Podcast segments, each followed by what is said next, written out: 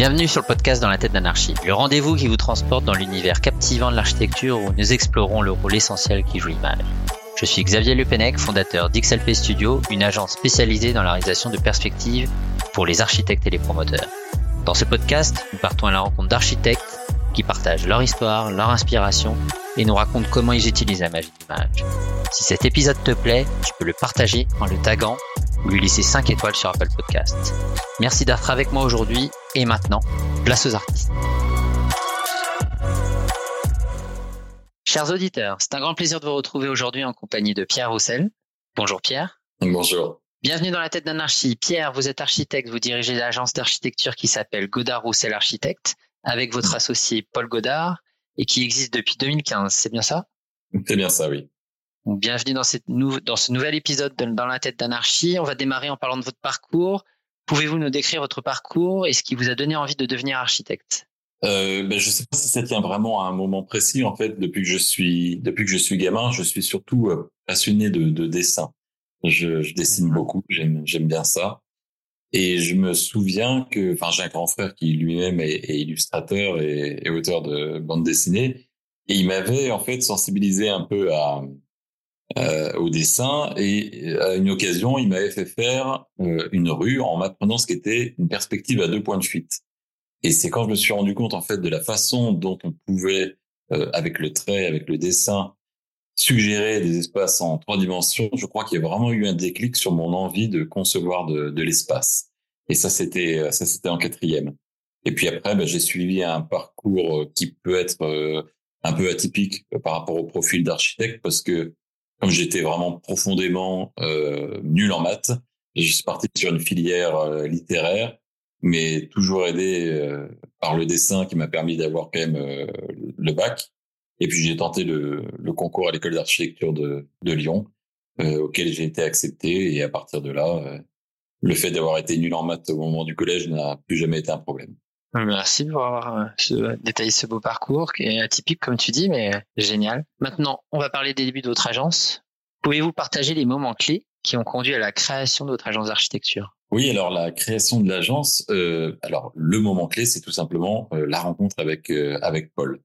Euh, parce que moi donc j'étais installé, enfin j'étais pardon salarié euh, dans une euh, dans une agence dijonnaise depuis plusieurs années et il était question que je m'associe avec mes confrères. Donc pour ce faire, je m'étais inscrit à l'ordre et je devais les prêter serment. C'est une espèce de, de cérémonie, que les confrères et les consoeurs connaissent, au cours de laquelle on promet d'exercer notre profession avec probité notamment. Et donc je me retrouve à cette prestation de serment euh, à laquelle il y avait il y avait Paul qui lui euh, revenait de, sur la région de Dijon après avoir euh, travaillé un, court moment en Suisse et il venait s'installer à son compte et devait lui aussi prêter serment. il se trouve qu'on s'est rencontrés là et qu'on est tout de suite devenus très amis en fait. cette amitié s'est développée encore pendant trois ans, au cours de laquelle eh ben, on se voyait régulièrement, on échangeait.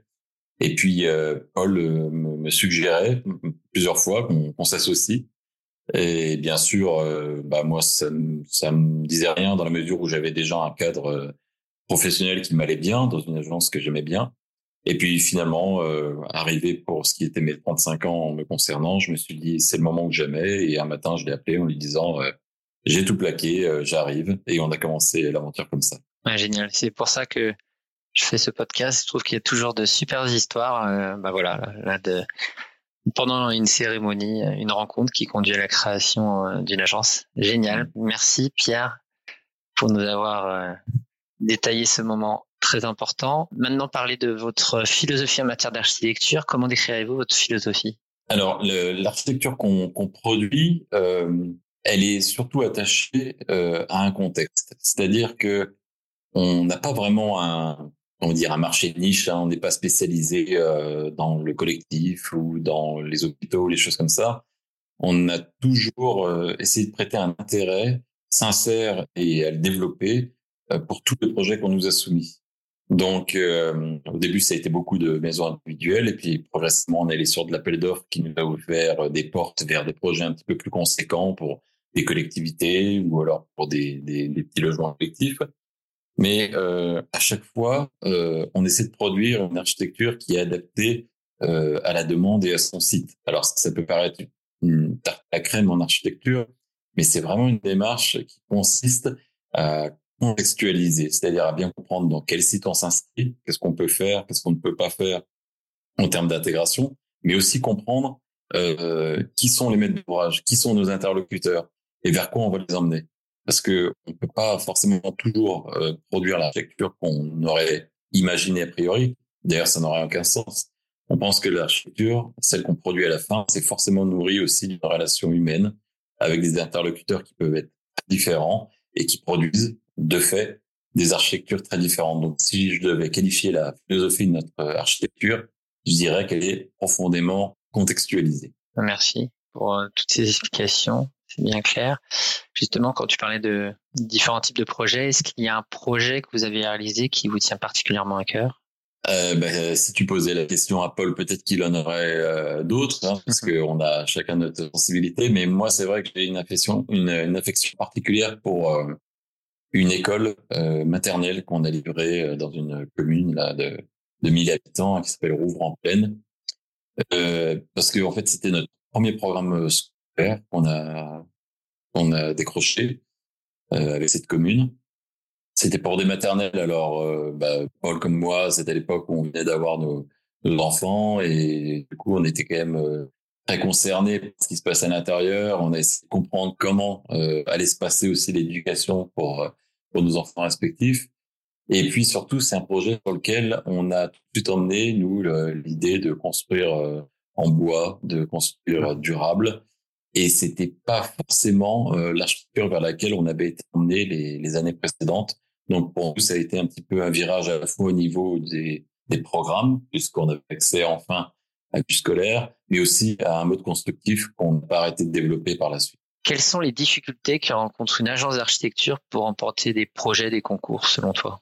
Ben, En fait, la difficulté, euh, quand on veut approcher du marché public, il y a une réalité, c'est que pour répondre à des marchés publics, il faut avoir des références qui sont propres euh, au même programme que celui qui est proposé dans la candidature. C'est-à-dire que si tu veux construire euh, une école, on te demande de fournir trois références d'écoles que tu as déjà produites. Donc, si tu es comme nous, tu commences euh, en fait à vouloir euh, te mettre à, à, ton compte ou à monter une agence et que tu postules à, à des candidatures pour faire une école, on va t'expliquer que tu ne pourras jamais en faire parce que tu n'en as jamais fait. Donc c'est vraiment le, le, serpent qui, qui se mord la queue. C'est un peu là le, ouais, la grosse difficulté. Donc euh, l'idée, et nous c'est comme ça qu'on a eu du scolaire, c'est de s'associer avec des cabinets peut-être plus conséquents qui ont déjà ces références qui permettent de te raccrocher euh, à eux pour avoir enfin la possibilité de justifier d'une production, euh, voilà, d'un programme, d'un programme similaire.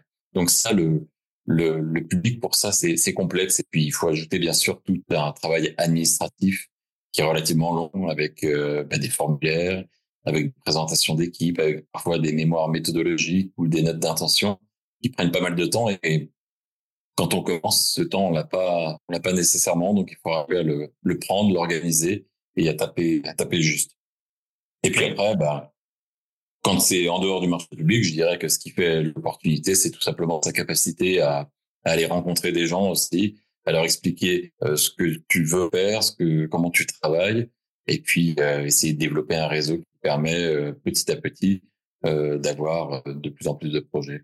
donc vous faites des concours à la fois dans le domaine public et privé. On a fait quelques concours privés parce que c'est pas forcément une forme mm-hmm. qui est privilégiée dans le dans le privé, un concours. Et du concours public, oui, on en a fait plusieurs. Mais euh, en fait, quand on arrive au stade du concours, c'est qu'on a déjà passé le stade de la candidature, c'est-à-dire qu'on a déjà été filtré parmi euh, une trentaine, une cinquantaine, voire une centaine de dossiers. Et euh, c'est pour ça qu'une fois qu'on arrive au concours, même si ça peut nous arriver de perdre le concours, on est quand même soulagé d'être arrivé au stade de, de ce concours parce que c'est là où on peut s'exprimer, c'est là où on peut produire quelque chose. Et puis surtout, ce concours en France, on a cette chance, malgré tout, que ce soit des, des concours rémunérés. C'est-à-dire que mmh. même si tu perds le concours, on te paye pour le, pour le temps passé. Merci. Donc, euh, dans ce podcast, on aime bien parler d'architecture, mais aussi d'image, justement. Est-ce que l'image, la perspective est importante pour votre agence? Bah, je pense qu'elle l'est, euh, comme pour euh, beaucoup d'agences mmh d'architectes, en effet. Parce que l'image, en fait, nous, quand on dessine, quand on conçoit, on comprend très bien ce qu'on trace sur un plan, sur une coupe, sur une façade. On voit très bien où on veut, où on veut aller et qu'est-ce que ça va rendre. Mais on parle toujours aussi, et souvent, à des non-initiés, c'est-à-dire à des gens qui n'ont pas forcément l'habitude de représentation conventionnelle, euh, comme celle que je, que je viens de décrire. Donc l'image, c'est vraiment le, plus court chemin entre euh, euh, l'intention de l'architecte et la compréhension de l'interlocuteur. Ça, ça a toujours un, un pouvoir euh, énorme et euh, indispensable. Est-ce que l'image vous aide aussi dans le développement d'un projet avec vos clients pour vendre vos idées Oui, oui, oui. Pour nos clients, justement, en fait, je le vois bien à chaque fois qu'on a des clients qui viennent, et là que ce soit le particulier pour faire son extension ou le promoteur pour faire une centaine de logements, on, on a beau lui passer tous les plans, lui expliquer toutes les surfaces, lui parler du coût, tout ce qu'il regarde et le seul moment où on a son attention pleine et entière, c'est quand on passe au, visuel, quoi, aux perspectives. Et là, là, on se met vraiment à, échanger et on revient sur des éléments de plan, on revient sur des éléments de façade qui n'avaient pas été nécessairement compris au préalable. Et l'image est un peu ce, vraiment ce vecteur de, de discussion qui va nous permettre euh, d'affiner et d'optimiser le, le projet autour duquel on travaille. Ouais, ça permet de les faire euh, fédérer euh, à, vos idées. Euh. Complètement. Est-ce que la perspective est-elle également essentielle pour obtenir l'adhésion des services d'urbanisme de la mairie?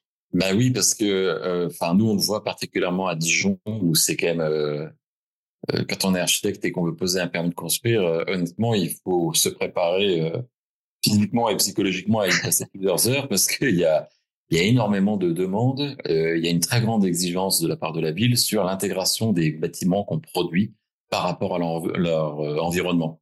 Mmh. Alors, ça tient au fait que Dijon est une ville euh, avec un patrimoine déjà euh, très riche, mais même quand on s'éloigne du centre-ville et qu'on va dans les faubourgs, euh, c'est une ville qui a une politique de, de développement et une volonté d'un urbanisme contemporain et concerté depuis plusieurs années. Donc, ils sont ils sont vraiment très attentifs à ce qu'on produit et on se rend compte que avec les outils qu'on a ici, euh, même avec de très beaux rendus, c'est parfois c'est parfois pas suffisant et euh, c'est pour ça qu'on a recours euh, à des, des perspectivistes, des personnes dont c'est réellement le métier et qui ont cette sensibilité et cette patte euh, qui fait qu'à un moment on arrive à faire basculer une décision auprès d'un service instructeur. Grâce aux images, vous arrivez à voir plus facilement la validation euh, des services urbanistes. Oui, c'est parce que c'est ça. qui les intéresse hein, quand on euh, il y, a, y, a, tout un côté réglementaire, mais il y a aussi quelle image on, on va superposer à celle existante de la ville. Et euh, on peut pas intervenir et faire chacun de, de, notre côté ce qui, ce qui nous plaît. On travaille dans un urbanisme qui est toujours concerté, partagé. Et euh, c'est vrai que les services de la mairie ils sont, ils sont très sensibles. Vous devez faire beaucoup d'insertions alors en type de perspective. Vous insérez les projets oui, on a... photos. Oui, oui, oui, bah oui, euh, on a, on a des, on a bien sûr la vue euh, entre guillemets réglementaire hein, de, de l'insertion du projet, mais c'est vrai que parfois, et, pas forcément de manière malveillante, hein, si tu veux, mais parce que ça, parfois ça outrepasse euh, un peu ce qu'on est en droit de nous demander, et on va nous demander un petit peu des perspectives bah, de d'intérieur, de, de ce qui se passe à l'intérieur. Pas pour contrôler, mais une fois de plus parce qu'on se rend compte qu'à un moment, on va passer devant une ouverture et que ça va donner une perspective sur le cœur d'îlot. Alors on nous demande de, de, de rendre ce cœur d'îlot pour comprendre comment il est fait. Donc euh, c'est vrai qu'une fois de plus, là, le travail de l'image et de l'image maîtrisée est, est, très importante pour nous et pour l'obtention de nos dossiers. Merci pour toutes ces explications. On va revenir à l'architecture. Y a-t-il un bâtiment ou un architecte en particulier qui vous a inspiré? Alors, euh, c'est vrai que moi, quand je suis arrivé en architecture, il n'y avait pas beaucoup de. En fait, j'étais complètement euh, inculte euh, en architecture. Je, je prétends pas l'être beaucoup plus aujourd'hui, mais euh, c'est vrai que j'ai, comme tout le monde, bouffé pas mal de, de Corbusier, de Wright, toutes choses comme ça, parce que dans l'école d'archi, visiblement, tout s'est arrêté en 1950. Et puis, euh, tout ce qui avait trait à de l'architecture contemporaine m'emmerdait aussi un peu. C'est-à-dire que les, à l'époque, hein, dans les, la fin des années 90, début 2000, c'était, on était encore un peu dans la vague du, du high tech, euh, du voilà, du, du, Norman Foster, du Jean Nouvel, euh, Richard Rogers, des choses comme ça. Et euh, mon coup de foudre en architecture, ça a été une, ça a été d'une manière générale l'architecture portugaise et en particulier Alvaro Siza. Je me suis rendu compte qu'on pouvait parler d'architecture juste avec de la masse, avec quelque chose de calme avec des volumes qui qui génèrent des, des ombres, des jeux d'ombre et de lumière qui sont infiniment plus intéressants qu'une feuille de verre en fait.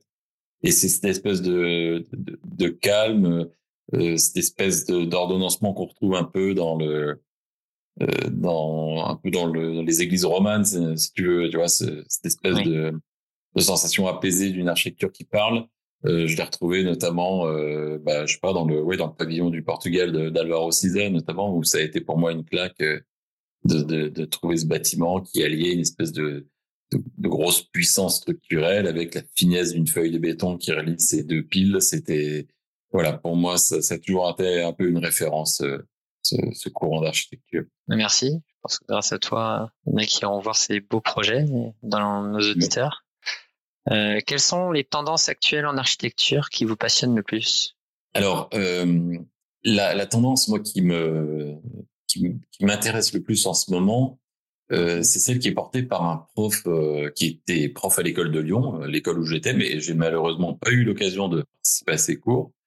Donc, il s'agit de Philippe Madec et son, son mouvement qui, qui s'appelle la frugalité heureuse. Ouais. Et qui est en fait une façon complètement nouvelle de revoir l'architecture, alors qui est bien sûr portée par une vocation écologique et durable derrière, mais c'est il y a aussi ce côté dépouillé même euh, de comment dire ça euh, il arrive presque à dépouiller même le sens ou l'intérêt de l'architecture en elle-même en tout cas dans ce qu'elle représente c'est-à-dire qu'il part du principe que ce qui compte c'est euh, l'espace et c'est la, la manière moins consommatrice d'énergie la plus locale qu'on a eu pour pour arriver à monter ce, ce bâtiment c'est-à-dire qu'on on, s'intéresse moins à l'aspect des choses, savoir si ce matériau est beau, si euh, cet effet de transparence est, beau aussi.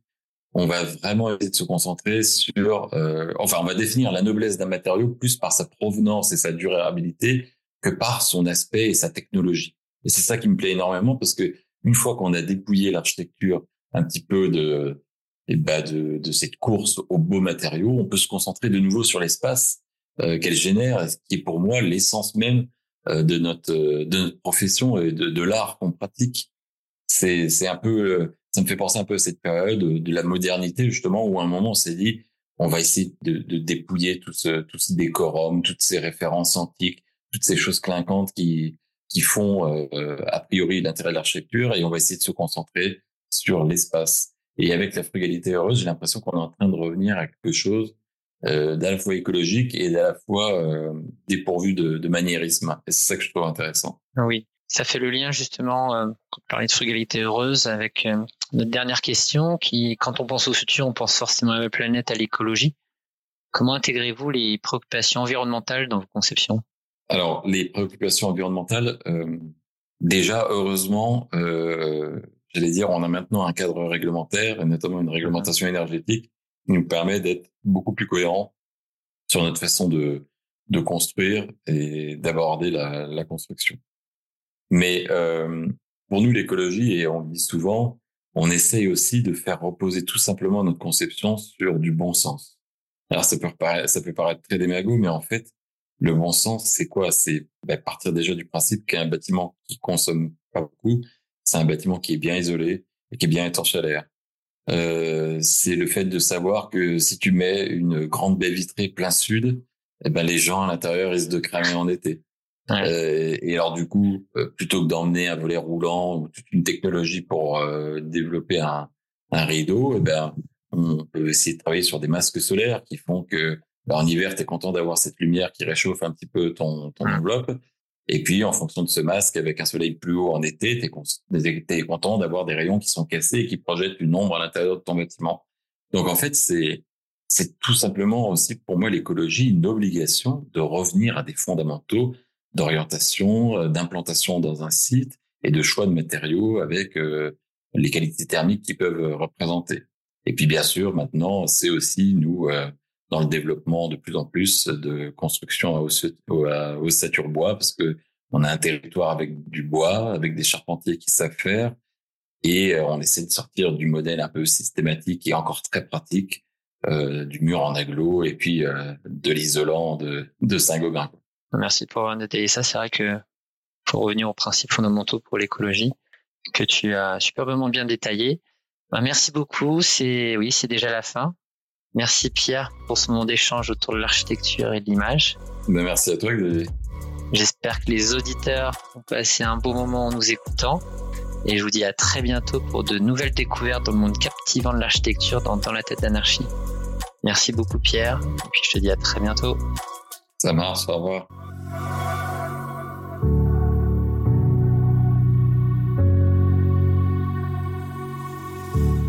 Si tu as écouté ce podcast jusqu'ici, c'est certainement que tu as apprécié cet épisode. N'hésite pas à le partager en le taguant, en t'abonnant ou à lui attribuer la note de 5 étoiles sur Apple Podcast ou Spotify. Si tu souhaites échanger, n'hésite pas à m'envoyer un message sur Instagram, hashtag dans la tête d'un architecte podcast. Un grand merci de nous avoir écoutés et je vous dis à très bientôt pour un nouvel épisode de Dans la tête d'un architecte. D'ici là, restez inspirés.